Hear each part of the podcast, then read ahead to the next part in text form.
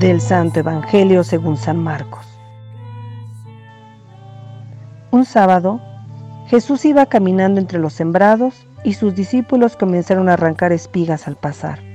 Entonces los fariseos le preguntaron, ¿por qué hacen tus discípulos algo que no está permitido hacer en sábado? Él le respondió, ¿no han leído acaso lo que hizo David una vez que tuvo necesidad y padecían hambre él y sus compañeros? Entró en la casa de Dios en tiempos del sumo sacerdote Abiatar. Comió de los panes sagrados que solo podían comer los sacerdotes y les dio también a sus compañeros. Luego añadió Jesús, el sábado se hizo para el hombre y no el hombre para el sábado, y el Hijo del Hombre también es dueño del sábado. Palabra del Señor.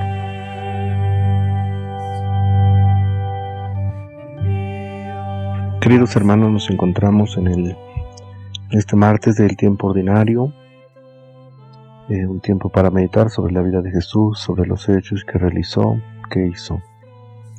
Hemos escuchado este Evangelio según San Marcos. Eh, el Hijo del Hombre es Señor del sábado. El sábado para los judíos era ante todo un precepto, era un precepto legal, era más bien también una obligación que marcaba el descanso de todos los judíos. Era prácticamente obligatorio para todos. Eh, con Jesús, hoy hemos escuchado que pues también el Hijo del Hombre es, es Señor del sábado. Jesús trae la salvación, Jesús se hace presente, como con sus palabras, con sus actos, con sus acciones, y anuncia que el reino de Dios ya ha llegado, es decir, Jesús. Se hace, al mismo tiempo Dios se hace hombre en Jesús, su Hijo Jesús, e interviene en la historia de la salvación. Una historia viva, una historia presente para todos. Jesús viene a liberarnos de toda esclavitud, un Jesús para todos, especialmente para los pobres, para los necesitados, para el que sufre, para el enfermo, para el pecador. Jesús es para todos. También nosotros tenemos el Día del Señor, en el cual nosotros vivimos la alegría del Evangelio, de escuchar su palabra, de escuchar al mismo Jesús que nos habla a través de nuestra celebración dominical. Debemos tener una fe viva para encontrarnos con Dios.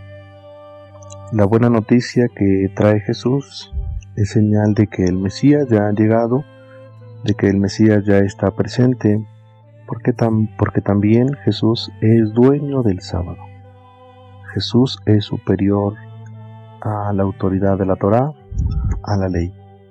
Vamos a pedirle a Jesús en este día, a la Virgen María, que nos acompañen a conocer a Jesús, que nosotros sintamos pues a ese Mesías, a ese ungido que ha venido con nosotros, que se ha hecho hombre por nosotros, que nos ha salvado, y pidámosle a Él la salud, principalmente en este tiempo de enfermedad, pidámosle a Dios que siempre nos acompañe, pidámosle a Dios que resuelva nuestras dudas, que resuelva nuestros problemas y que ayude a todos sus hijos, a todos los bautizados.